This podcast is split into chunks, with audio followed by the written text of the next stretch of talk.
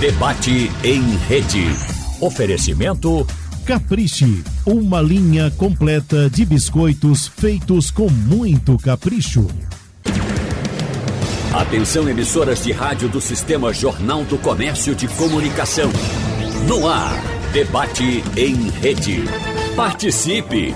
Rádio Jornal na internet. www.radiojornal.com.br E para quem considera que o ano só começa depois do carnaval, esse é o momento de começar a colocar em prática os planos para 2023. A educação financeira é um dos pilares mais importantes para se conquistar objetivos como fazer uma viagem, investir no aperfeiçoamento profissional ou adquirir um bem. E para quem sequer planejou essa estratégia ainda, será que dá tempo? No debate de hoje, vamos conversar com especialistas no assunto sobre dicas de como fazer as contas para realizar os seus objetivos já neste ano de 2023. E participam conosco do debate de hoje Leandro Trajano, que é personal financeiro, já é conhecido da casa e mais uma vez participa aqui com a gente do debate da Supermanhã. Leandro, muito obrigado por sua participação. Seja bem-vindo ao debate. Bom dia, Vitor. Bom dia a todos que estão ouvindo a gente agora. Paulo, Tiago, um prazer estar com vocês aqui, a gente poder trocar boas ideias e levar conhecimento aí sobre esse tema que sim impacta muito a vida das pessoas no sentido amplo no dia a dia, né? E pós-carnaval, já que para muita gente o ano só começa agora, eu acho que quem tiver com a gente nessa uma horinha aí vai poder revolucionar, ferver um pouco a cabeça aí com bons pensamentos para tentar organizar a casa. E como impacta quando a gente fala de dinheiro, de fato mexe no bolso de todo mundo e também participa com a gente Tiago Godoy, que é educador financeiro e palestrante conhecido como Papai Financeiro, Tiago. Seja bem-vindo, obrigado por participar com a gente aqui do debate da Supermanhã. Obrigado, Vitor, pelo convite. É, papai financeiro, sim. Ah, obrigado, Leandro, também por, né, pelo convite estar tá, tá aqui com vocês, Paulo. É, acho que 2023 é um excelente ano para quem está começando a lidar, a, acordar com a vida financeira, a olhar com mais carinho para isso. Vai ser um ótimo ano para começar a investir. Nós vamos falar disso hoje. Vamos falar sim. Também participa com a gente Paulo Rio, que é especialista em educação financeira de crianças e adolescentes. Paulo, muito obrigado por sua participação. Seja bem-vindo ao debate da Supermanhã. Bom dia, Vitor. É, eu que agradeço participar aqui com duas figuras tão ilustres e que eu admiro bastante. Já, inclusive, tietei eles aqui nos bastidores. É, Tiago, que eu acompanho, e inclusive foi uma das molas propulsoras para eu começar a falar sobre o assunto com meu filho é, e divulgar isso e compartilhar minha experiência com outros pais também que se interessam em trazer essa educação financeira desde a infância. E com o Leandro, que é desse tamanho para poder caber o coração dele. Então, é um cara que eu acompanho e admiro bastante. E hoje a gente vai repercutir aí essas decisões que impactam a nossa vida financeira. Vamos sim. Meu trabalho hoje vai ser não atrapalhar a conversa de vocês, porque hoje aqui a gente só tem craque e fera no assunto. E antes da gente começar, eu queria pedir a participação do nosso ouvinte, já que temos vários especialistas. Se você tem alguma dúvida, quer fazer alguma pergunta, o espaço está aberto para você. Você participa com a gente pelo nosso WhatsApp, o 991478520 também manda sua mensagem no nosso painel interativo e você participa conosco do debate da Supermanhã para que os nossos especialistas possam te ajudar a, quem sabe, encontrar uma saída para a sua vida financeira, te ajudar a planejar melhor a sua vida financeira neste ano de 2023. Eu já começo perguntando para você, Leandro Trajano, agora de fato, passado o carnaval, o ano começou. E para quem ainda está desorganizado financeiramente falando, ainda dá tempo de se organizar?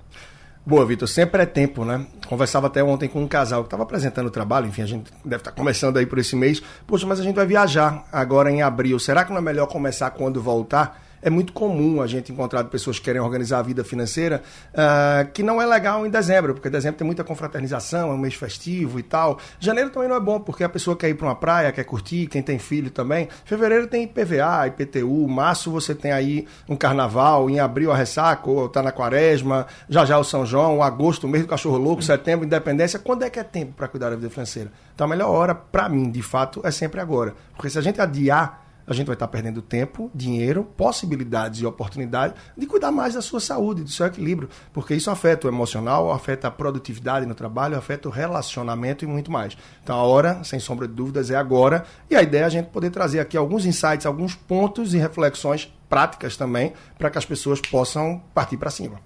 E empurrar com a barriga, Tiago, como o Leandro falava, é o principal vilão para esse primeiro passo de quem quer reorganizar, ou melhor, organizar a vida financeira?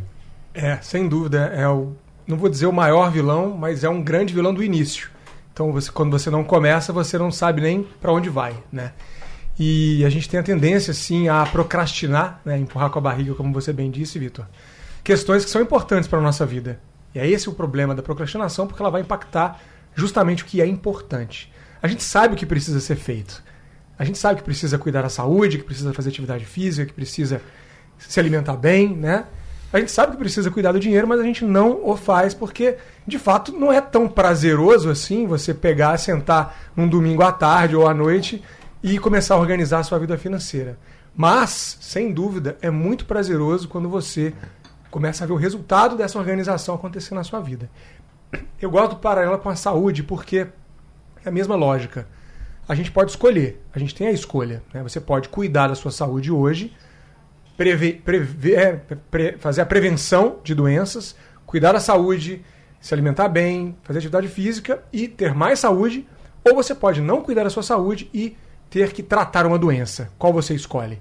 Cuidar da saúde ou tratar uma doença lá no futuro? Com dinheiro é a mesma coisa. Você pode prevenir, você pode cuidar do seu dinheiro, pode direcionar o seu dinheiro para o futuro, para investimento, para se organizar, não ter dívida e não pagar juros, né? Ou tratar um problema financeiro lá na frente. É sempre uma escolha. Então, assim, na hora, que, na hora que você ficar pensando, será que eu começo? Segue o nosso amigo Leandro aqui, que sim, sempre é tempo de começar. Comece hoje, é mais fácil do que você pensa. Tem que dar aquele passinho para trás ali e. Sabe um armário que está bagunçado, que você fica ali empurrando? Não vou arrumar?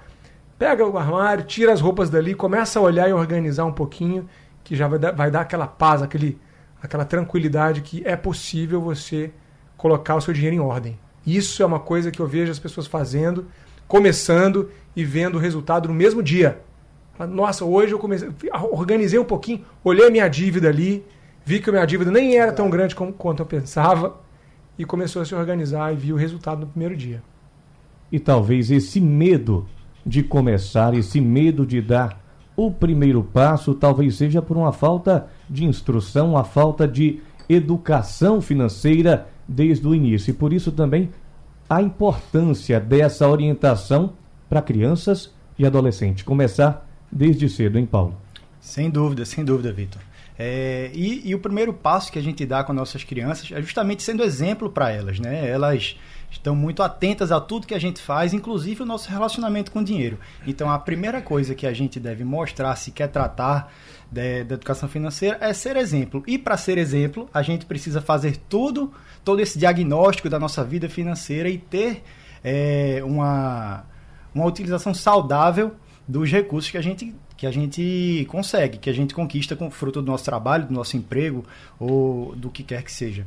Então, é, as crianças, o primeiro passo é sempre esse, é ser o exemplo e aí a gente sendo o exemplo fica mais fácil, até da gente administrar isso, fica mais fluido para passar para elas, sabe? Porque elas precisam da ludicidade que o adulto já em tese já não consegue naturalmente ter, né? Ele já é mais mais abstrato. A criança não consegue abstrair muito. Então a gente precisa ter essa linguagem para que elas possam entender o que a gente está querendo ensinar.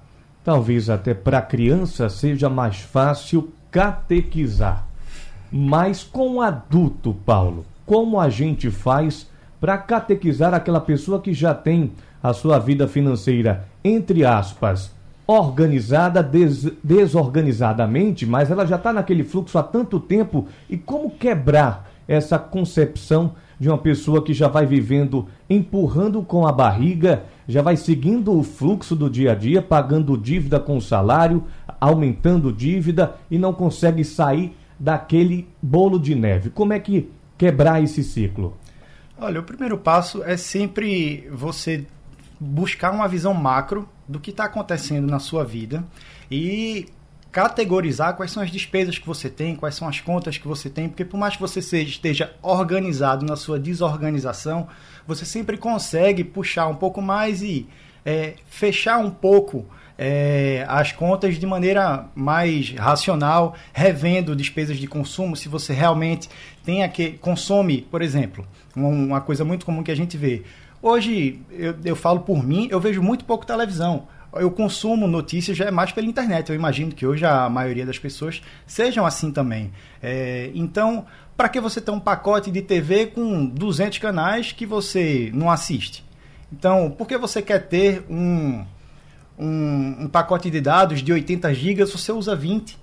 Todo lugar tem Wi-Fi hoje. Então, você fazendo esses pequenos reparos, você vê que no final de 12 meses, quando você anualiza o que você economizou, é uma viagem que você deixou de fazer.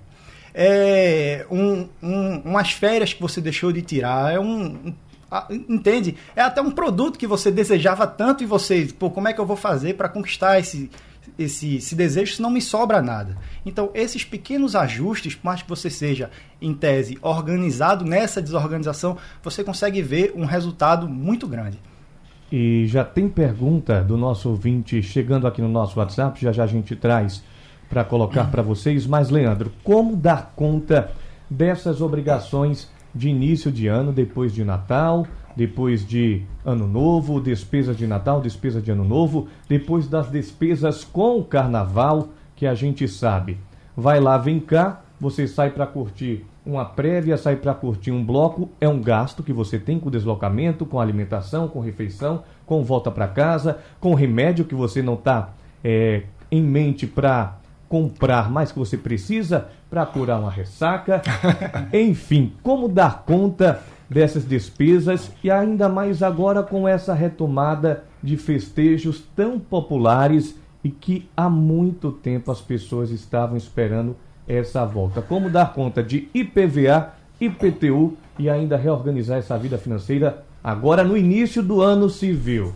Pois é, bons insights, bons pontos, Vitor, porque, como estava falando o Paulo, uh, o que, é que acontece? As pessoas terminam por não dedicar tempo, muitas vezes, para ter esse pensamento de que eu posso mudar um pacote de TV, que eu posso adequar melhor seu trabalho, boa parte do dia no ambiente Wi-Fi, outra parte eu estou em casa, talvez eu não precise aquele pacote tão recheado de Wi-Fi, de dados, perdão. Mas o que é que acontece? Perde tempo. Você vai passar uma hora ligando ali para uma operadora e isso faz com que a gente adie certas decisões. Então, bate com aquele empurrar com a barriga, procrastinar, que estava falando também o Tiago.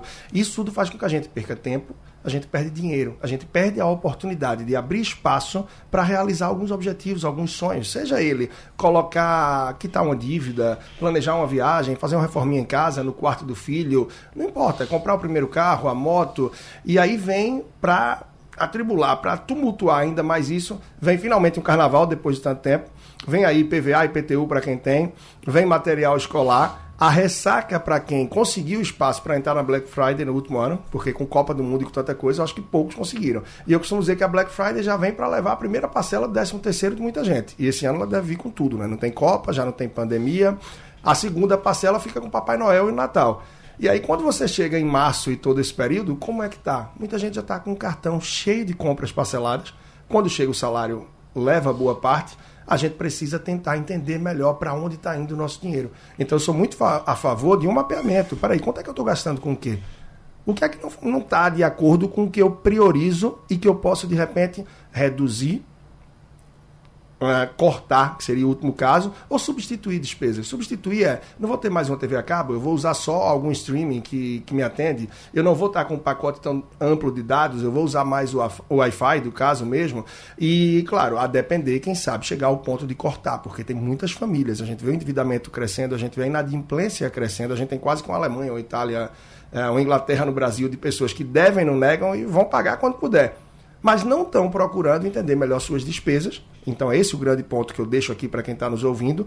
Pega um pedaço de papel, o Excel, o bloco de notas do celular, o seu WhatsApp com você mesmo, não importa, uma agenda, mas tenta listar todas as suas despesas. Cruza isso com tuas receitas para você entender se você consegue terminar um mês sobrando dinheiro, na pior das hipóteses, empatando ou não. E se está tendo mais despesa que receita, precisa cortar, precisa substituir, precisa reunir a família e redirecionar as velas. Ou o buraco está logo adiante. Ô, Tiago, e eu pergunto para você como de fato começar. Uhum. Como dar esse primeiro passo? Como começar a mapear as despesas, os seus gastos, a sua receita, como o Leandro bem falava agora? Como é que o nosso ouvinte que está nos escutando pode dar de fato esse primeiro passo a partir de hoje? Certo. O primeiro passo de todos é acordar para esse assunto.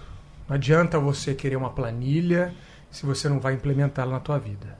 Não adianta você querer uma solução mágica que vem de fora se você não tomou consciência de que esse assunto é essencial para a sua vida caminhar daqui para frente.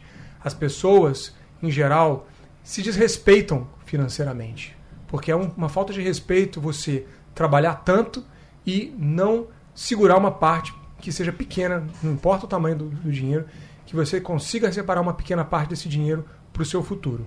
Porque você, quando gasta mais do que você ganha, ou quando você gasta tudo que você ganha, você pode dar desculpa que quiser. Você pode dizer que é o problema do, de onde você trabalha que não te paga o que deveria, que você ganha pouco, que o governo, que aquilo, que isso. Você pode dar desculpa que você quiser, mas a única pessoa responsável por fazer o seu dinheiro ir lá para frente, que é poupar e se preparar para o futuro, é você. Não tem ninguém que vai fazer isso por você.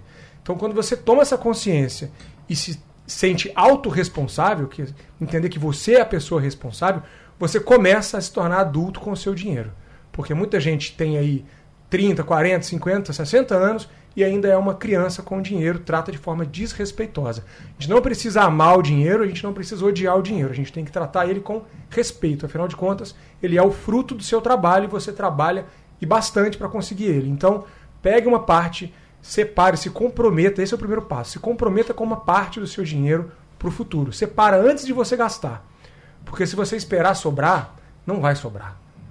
Certo? O que sobra, ele, ele é sempre utilizado em alguma coisa. Eu costumo falar que sobrar é, é igual a xepa da feira, né? Sobrou a hortaliça que ficou no final ali. Então, você tem que direcionar o seu dinheiro e, e investir ele, não é guardar. Ninguém guarda dinheiro porque você guarda a roupa na, no, no, armário e, e, e, até mofa, né? Guardar fica parado. Você tem que direcionar e investir. Então, o primeiro passo é tomar essa responsabilidade, entender que isso é importante e, como o Leandro falou aqui também, o Paulo, começar a olhar para o que você está fazendo com o seu dinheiro, as suas contas e como é que você sabe que você está gastando desnecessário. Primeiro, você faz um exercício de o que você quer construir na tua vida. Você quer ficar no ciclo ganha-gasta, ganha-gasta a vida inteira e chegar lá na frente você não ter nada? Apareceu um imprevisto, você tem que pedir dinheiro emprestado, você tem que vender alguma coisa que você demorou tanto para conquistar? Não. O que, que você quer fazer para o seu, seu futuro? Pensa nisso. Onde você quer estar daqui a cinco anos? Onde você quer estar daqui a 10 anos? As escolhas, né? As escolhas influenciam muito, ter objetivo, então tudo isso que o Tiago traz aí tem muita conexão, né? Com o vazio que a gente fica muitas vezes, né? Exato. A gente não cria objetivos, a gente não tem uma meta, então termina com muita gente é pagador de contas. Uhum. E outros nem pagador de contas são. É. Porque tá pegando um cartão para pagar o outro, tentando fazer magia, né? E se a gente muda um pouco os hábitos, muda um pouco as escolhas da gente, isso que o Tiago falou de se pagar primeiro, separar, é muito importante. Se você for ver, todo mundo que tem um imposto de renda, você não recebe um boleto para pagar o imposto de renda. Uhum. Né? Você não recebe o boleto para pagar o IR. Ele é descontado direto na fonte, porque a Receita Federal, o governo, que são soberanos, não querem nem ter o risco de ter essa inadimplência. Então, por que não criar ali uma transferência automática, mesmo que inicialmente para a poupança ou para a sua corretora, uhum. quando cai o seu salário, no dia seguinte eu já tiro 5%, 10%, ah, é muito. Começa poupando 50, 100 reais. É mudando o hábito de um fim de semana que, em vez de sair, você pode ficar em casa, filme, pipoca. Um dia que você almoça na rua, você vai levar de casa uma marmitinha, então começa mesmo que com pouco. E as coisas mudam, né? Sem dúvida, sem dúvida. Eu tenho até uma história legal, Leandro até já conhece, é, de uma pessoa que trabalha para mim, é, que é uma empregada doméstica, e ela recebe um salário mínimo. É, e eu conversei com ela e disse: Ó, vamos fazer isso. Que ela disse que não conseguia poupar de jeito nenhum e é, Assim, você consegue imaginar a dificuldade que é de você sobreviver hoje com um salário mínimo, uhum, né? Uhum.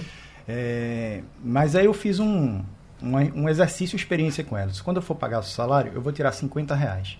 Vou botar numa conta digital Se você precisar, você me pede, o dinheiro vai estar disponível para você na mesma hora. Uhum. A gente fez esse exercício durante o ano 2021 inteiro. Todo mês eu pegava 50 reais e destinava para essa conta paralela. É o pague-se primeiro que eu fazia com ela. Uhum. A gente fez isso com algumas diárias que ela fazia. Ela pegava, eu pagava 70%, os 30% eu guardava para ela. Chegando no fim do ano, ela a geladeira dela quebrou. E aí ela usou esse dinheiro que tinha guardado e a gente ainda esperou um pouco a Black Friday para comprar mais barato. Ela comprou a geladeira à vista. Ela não fez um boleto. Sensacional. Então você vê que é o hábito. Não, não faltou para ela, não faltou para ela. Se ela, ela continuando colocando esse dinheiro guardado ali, separando, é o boleto dela é aquele com ela. Ela não teria comprado esse, esse bem. Teria feito mais uma dívida. E esse exemplo que você traz, Paulo, nos faz pensar e refletir que a educação financeira é um exercício possível para todos. Uhum. Né? A gente sabe que existem as dificuldades para quem sobrevive com o salário mínimo, uhum. para quem tem uma quantidade de filhos para criar, comida para colocar na mesa, mas é um exercício. E se você começa com pequenas coisas, como o exemplo que você deu, torna-se um hábito e o hábito, depois você começa a colher os frutos desse hábito lá na frente. E uma coisa que eu, que eu costumo falar é que quando você está lidando com finanças e com o dinheiro, você não vai poder ser a mesma pessoa que você é. Porque você não vai esperar um resultado diferente fazendo as mesmas coisas. Então você naturalmente vai ter que vir a mudança de você. E realmente é um hábito e é um hábito que faz muito bem para o futuro.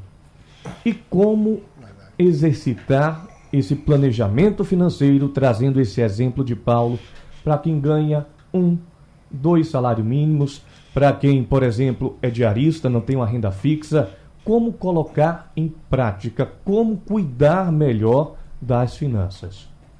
É, esse é sempre um bom desafio, né? Quando a gente escuta as pessoas que têm sim uma renda mais limitada, porque a verdade é que o salário mínimo no Brasil é muito limitado. É muito limitado. Dificilmente você vai ter acesso a algum plano de saúde, nem pensar uhum. a uma escola que te dê uma estrutura mais para os filhos, a lazer, mais segurança. E muita gente termina se apegando a tudo isso. E eu gosto muito, aí, puxar um gancho do que o Tiago falou, porque, poxa, o responsável sou eu, não adianta terceirizar. Então tem uma coisa que não deixa de ser verdade. É duro, mas a culpa é minha. Eu posso botar em quem quiser. Então eu boto no meu chefe que não deu o aumento que eu esperava. Eu boto no governo que mudou porque o outro era melhor, porque o que entrou é pior, porque não importa. Mas no fundo, no fundo, eu tenho que tentar me adequar, por mais difícil que seja, a essa realidade. Então, peraí, eu sou casado, tenho filho, tenho filha em casa, tem alguém que contribui com a renda? Será que fim de semana eu consigo gerar alguma renda extra? Eu estou gastando com o quê? Aonde é que eu posso enxugar um pouco mais? Será que a feira eu não posso cortar alguns supérfluos? Tem algo em casa que a gente não esteja usando e que pode vender? que desafios eu estou enfrentando e como a gente pode revolucionar e mudar um pouco isso. É muito difícil, é muito desafiador para quem tem um salário mínimo. É extremamente. Não adianta a gente estar tá querendo falar aqui de magia com um salário que é limitado e que a gente vê que o crescimento não consegue acompanhar de fato a inflação, mas vai exigir ainda mais renúncias da pessoa no dia a dia e escolhas diferentes que façam ao máximo né, as despesas caber na receita para que poupe o mínimo possível para quando uma geladeira quebre, quando tem um remédio diferente para comprar, a pessoa tem um fôlego para não ampliar o hábito começado e botar tudo no cartão e quando a fatura já estiver alta, eu simplesmente parcelo e crio uma bola de neve aí que é sem fim, vem um verdadeiro avalanche, né? E falando de cartão de crédito, você falava daquela pessoa que paga uma fatura com o outro cartão e aí a bola de neve vai crescendo, vai crescendo, vai crescendo. Isso vira um hábito, isso vira costume, a pessoa vai levando e quando vê já está lá com a corda no pescoço. Como sair dessa, Tiago? Excelente. É, antes de responder isso, eu vou só fazer um gancho aqui com o que o Paulo e que o Leandro trouxeram. Claro. Porque o que o Paulo fez lá com a funcionária dele foi muito mais importante do que os 50 reais que ela poupou. Foi a dar para ela a capacidade de entender que mesmo sim com um salário limitado, e é limitadíssimo, isso não tem o que discutir, né?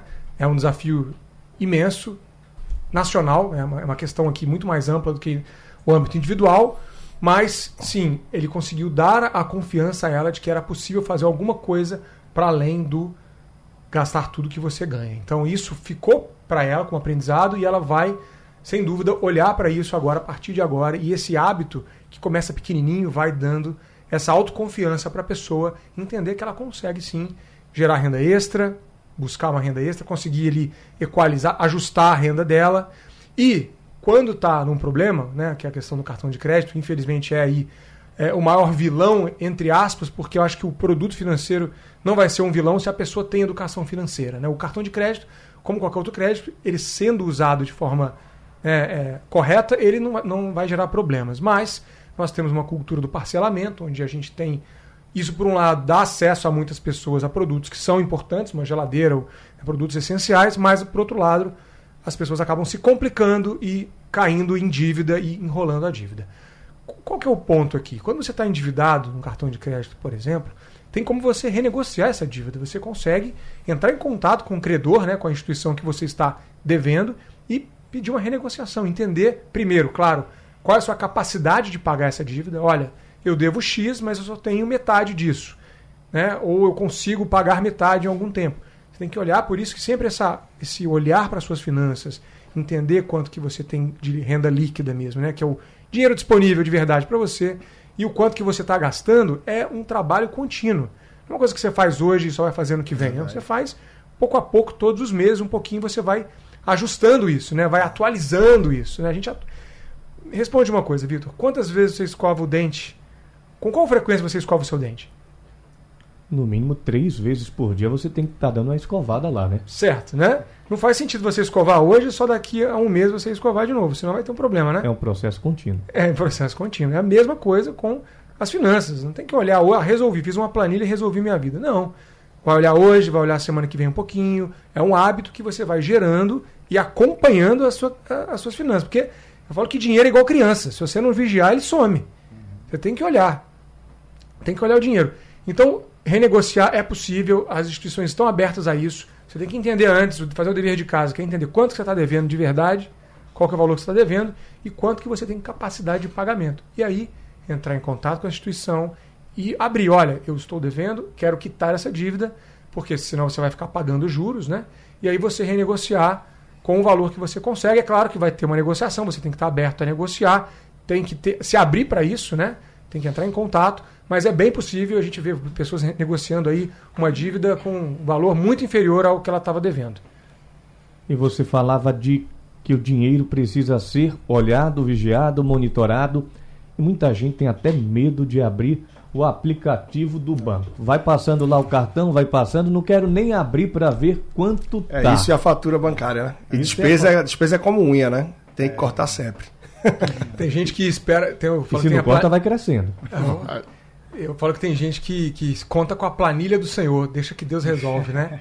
É a planilha Como do... perder esse medo? Porque de fato tem gente que tem medo, não quer abrir porque prefere não conhecer Verdade. e depois lá na frente se surpreender do que tentar resolver antes. É, e isso é muito comum e triste ao mesmo tempo, né? Porque tem várias vezes que chega ali o meio do mês, eu nunca mais fiz isso, mas durante muito tempo fazia. Perguntava na rede social, né? Metade do mês, e aí, você já viu como é que tá a fatura do seu cartão? Já que a maioria das pessoas tem aí o vencimento entre dia 1 e 10. Uh, eh, e muita gente, impressionantemente, responde, eu não quero nem ver. Vixe, Maria, não quero nem ver, não quero nem saber. Não adianta, porque entre 1 e 30 ela vai chegar. E se você tomar o susto agora, quem sabe você já não pisa um pouco no freio, porque entendeu que o negócio já está muito além da tua capacidade e você começa a refletir melhor as despesas. Então muita gente não quer olhar o extrato, não quer olhar uma fatura do cartão e quando cai o salário está à espera de um milagre. E aí é cheque especial, parcelamento de fatura, e a gente tem aí esse índice altíssimo que a gente falou, né? De tá em ordem de 75% de endividamento, inadimplência em 35% praticamente. É, é muito pesado tudo isso. E muito se deve ao comportamento, às escolhas e a essa falta de interesse de encarar de frente o problema e saber que o responsável sim sou eu. E que se eu não parar, ninguém vai fazer isso por mim.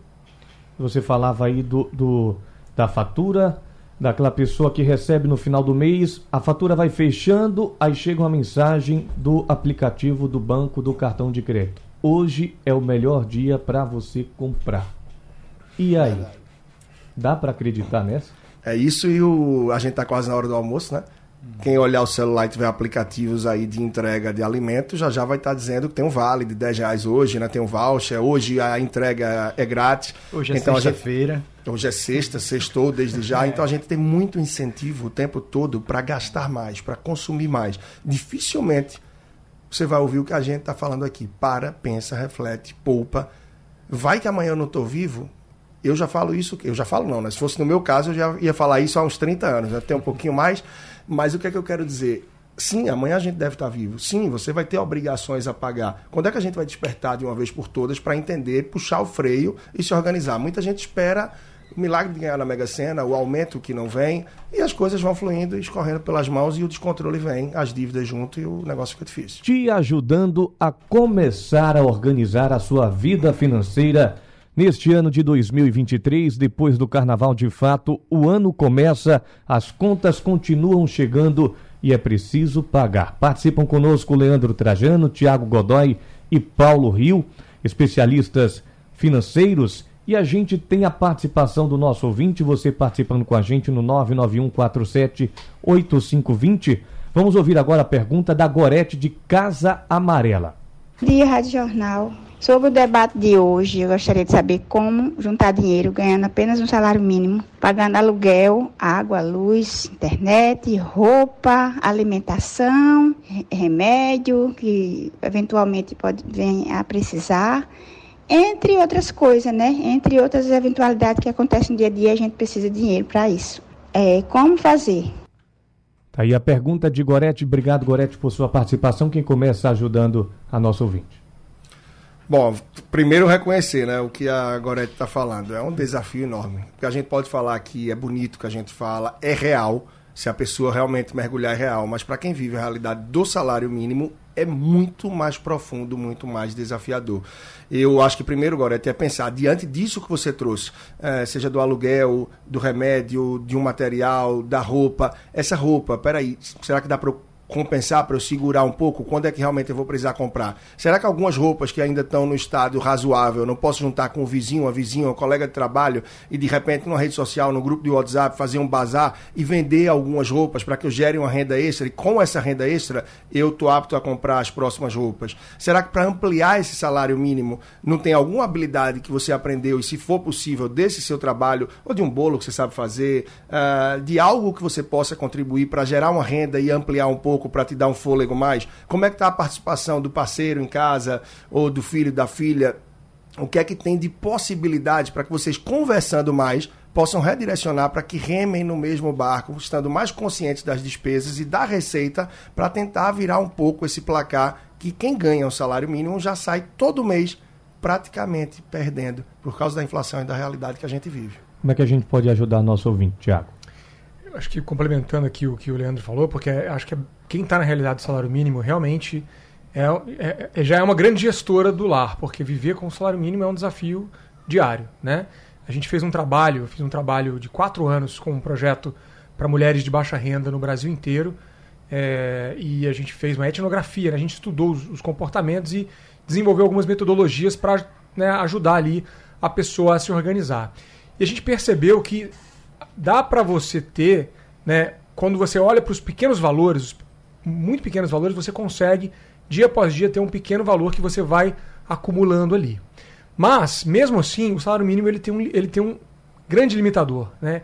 E aí eu entro no que o Leandro falou, que é o seguinte: talvez você possa olhar para você pensar em qualquer alternativa de gerar renda. Né? Acho que olhar para uma habilidade que você, que você tem, alguma coisa que você gosta de fazer, né? e se colocar para fazer isso, mesmo que seja um pequeno valor, mas entendendo assim, hoje você vive com esse salário mínimo, certo? Se você colocar esse pequeno projeto aí na tua casa de gerar uma renda extra no fim de semana ou com pessoas que você conhece que podem te ajudar, esse dinheiro extra você colocar para guardar para o futuro, para você investir para o seu futuro. Então, esse projetinho pode começar a dar essa autonomia para você de conquistar que seja um pouquinho a cada mês mas gerando um pouco de renda extra e o que vai né, ter ali essa, esse pouco a pouco que vai pingando. E aí você pode, por exemplo, nessa renda extra, né, vamos supor que você vai começar a fazer salgado. Fazer salgado para vender né, no seu trabalho ou fazer vender no seu bairro. você pode começar esse salgado com um pouquinho de dinheiro, vai vender um pouquinho, o que voltar para você, você reinveste para fazer um pouco mais de salgado e vai tentando aumentar essa renda extra. Esse projetinho de renda extra, eu já vi acontecer assim com muitas pessoas. É claro que não é óbvio, não é simples. Vai te demandar um pouco mais de trabalho. Existe criatividade, você, né? Você vai ter que ter disponibilidade para fazer isso, mas sem dúvida vai te dar essa condição de conseguir poupar um pouco todos os meses a partir de agora. E nem todo mundo tem o perfil empreendedor também, né? Sim. Mas só para a gente ilustrar aqui a nossa conversa, vou trazer a fala do Luiz Mário, nosso ouvinte do Cabo de Santo Agostinho, que diz o seguinte, Paulo. Eu considero o cartão de crédito um agiota oficial. Minha fatura de 6 mil reais, paguei dois e fiquei devendo 12 mil reais. O relato do Luiz Mário sobre o uso do cartão de crédito. É, é, é importante lembrar que o uso do cartão ele veio nesse valor porque foi usado, né? Então, no fim das contas, ele é sem dúvida nenhuma um considerado hoje, né, um grande vilão por conta das altas taxas de juros que eles têm caso você deixe de pagar. É, mas o fato é que você, o, o problema não está no produto, está na utilização dele. Então, ele pode ser um grande ajudante na hora de fazer uma renda extra, por exemplo. Você tem cartões que pontuam e que você, aproveitando algumas promoções, pode transformar isso em milhas e isso gerar uma renda extra para você de volta. Então ele pode ser um aliado, sim, se for bem usado. Ele tem as altas taxas de juros do produto, mas se você se organizar, conseguir se organizar bem e souber usar o cartão, ele pode ser sim um grande aliado para que você é, consiga fazer essa renda extra que a gente está falando. E olha só, outra mensagem do nosso ouvinte, o Ataíde de Casa Amarela, Leandro, diz o seguinte: se você não consegue controlar seu cartão de crédito, quebre-o. Foi o que eu fiz e sou feliz há 25 anos. Mais uma vez aí a gente vê a clareza, né? Escolhas. É, de vez em quando eu encontro algum casal ou alguém que me diz, olha, eu não uso cartão de crédito. E normalmente, quando a pessoa diz que não usa, eu respeito extremamente. Eu tenho um respeito realmente diferenciado, porque aquela pessoa atingiu um nível de maturidade que ela viu que não sabe lidar com o cartão e que não tem nenhum problema nisso. É muito mais é, limitador e o um mundo real quando eu recebo, não importa, X, Y, Z, e eu só uso débito, espécie ou Pix, porque eu olho na minha conta e eu sei até onde eu posso ir. E se você zerar o seu cheque especial, então, aí você sabe que não pode nem botar o pé na lama. Porque tem gente que ainda diz, né? Tem gerente de banco que ainda diz, não, você tem que ter um cheque especial. Não é obrigação. Você pode zerar sim. As formas mais fáceis da gente tomar crédito são as mais caras. Então, cheque especial tem os juros muito altos. Cartão de crédito é um cartão que o nome já diz, é um crédito. Você está usando dinheiro que não é seu. Se você não pagar, se prepare. A bola de neve vem mais uma vez aí, 12 a 15% de juros ao mês. É pesadíssimo. Então, decisões como essa de cortar, se desfazer de um cartão de crédito, eu acho que são muito corajosas e costumam sim trazer resultados muito eficazes. Tiago falava mais, mais cedo sobre o projeto que ele fez com algumas mulheres é, aqui no país é, que ganham até um salário mínimo, né? E a gente falava aqui fora do ar no intervalo da dificuldade, do desafio da implantação, da conscientização sobre educação financeira em um país onde nem a educação de base a gente consegue garantir para a nossa população. É, a gente tem um desafio gigante, que é a educação, e só vamos ser um país de fato próspero, no sentido da palavra, quando a gente tiver uma educação de qualidade e acessível para toda a população. Isso é um lugar comum, mas que a gente tem que falar sempre, porque não tem como. Gerar renda é uma parte muito importante desse processo como um todo é, a gente fala sobre letramento financeiro, que é basicamente você a pessoa entender o mínimo é, necessário para ela conseguir exercer a cidadania financeira dela, porque é sobre isso que se trata. Você saber como funciona minimamente o sistema bancário, uma taxa de juros, né, a inflação, o crédito. Esses são conhecimentos que vão te dar autonomia para você ser um cidadão melhor, para você ter uma, uma vida financeira mais digna.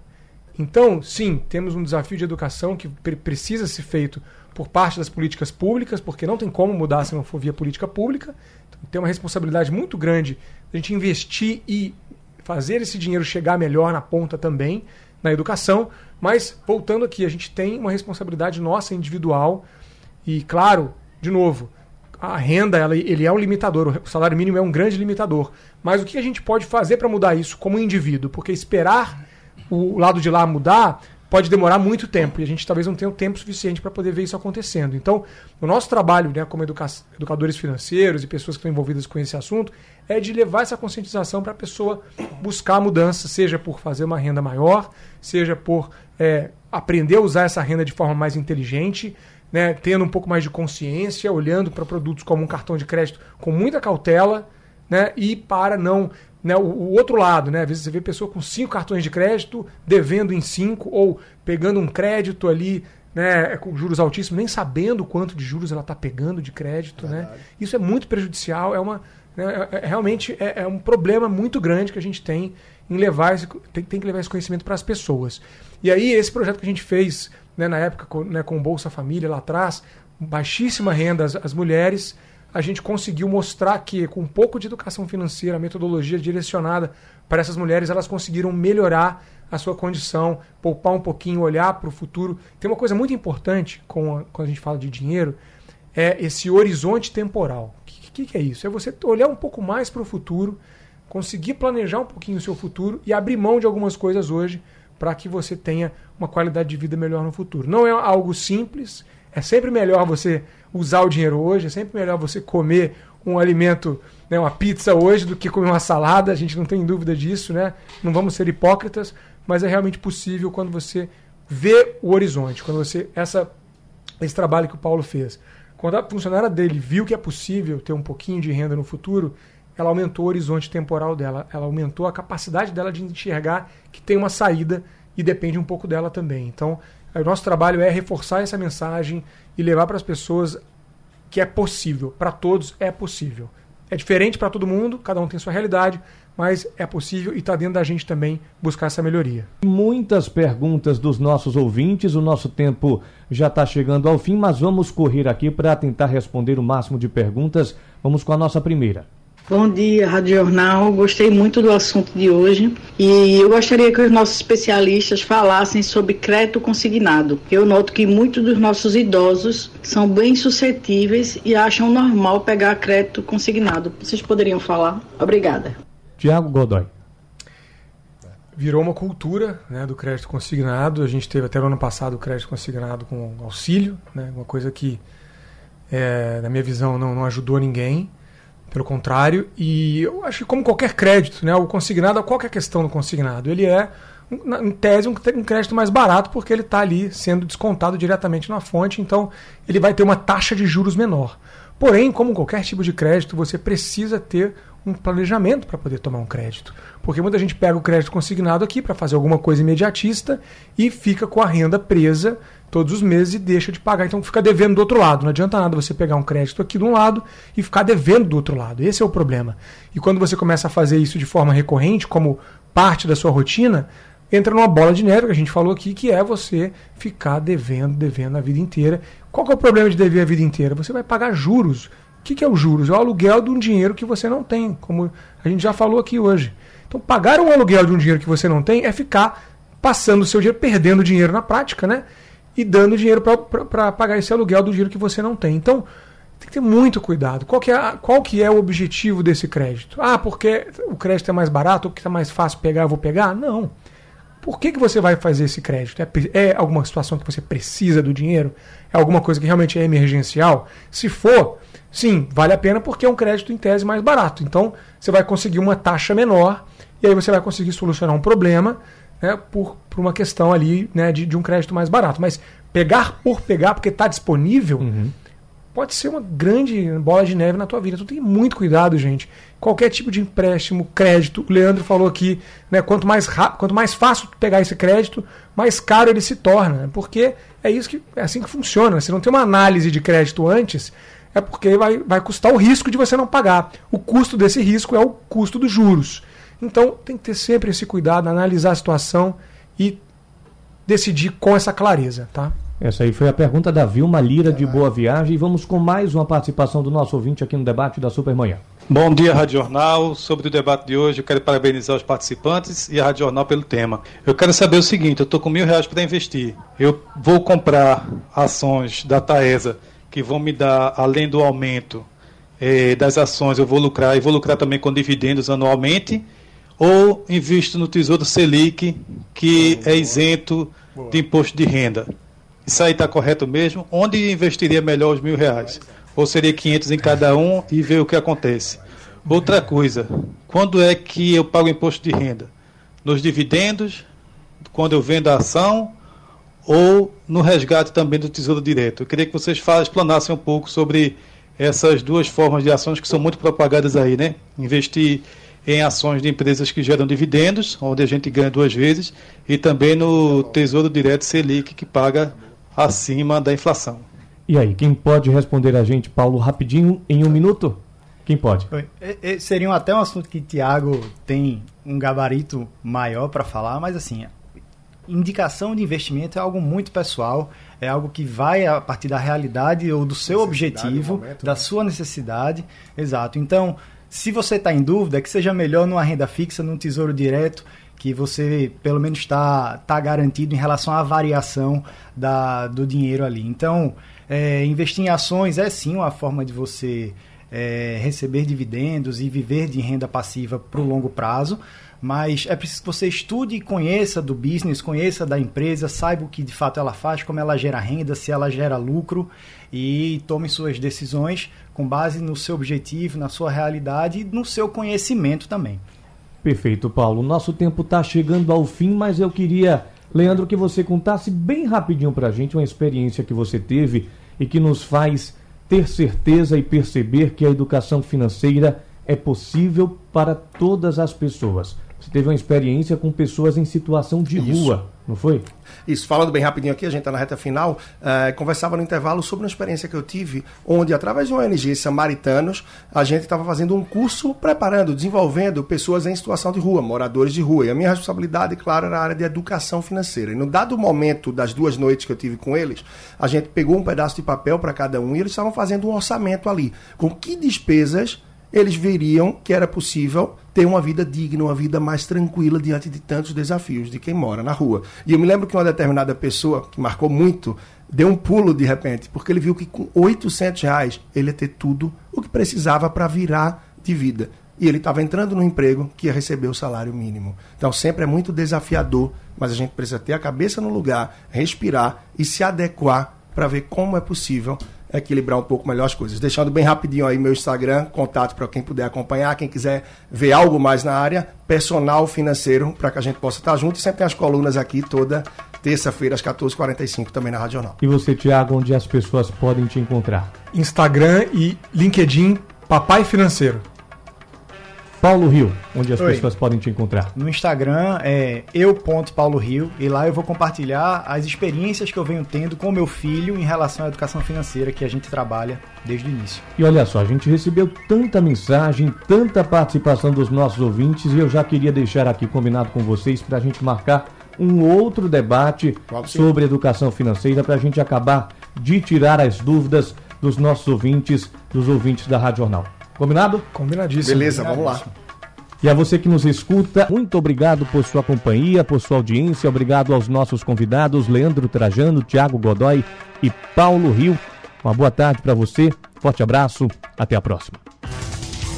Sugestão ou comentário sobre o programa que você acaba de ouvir, envie para o nosso WhatsApp 99147 8520.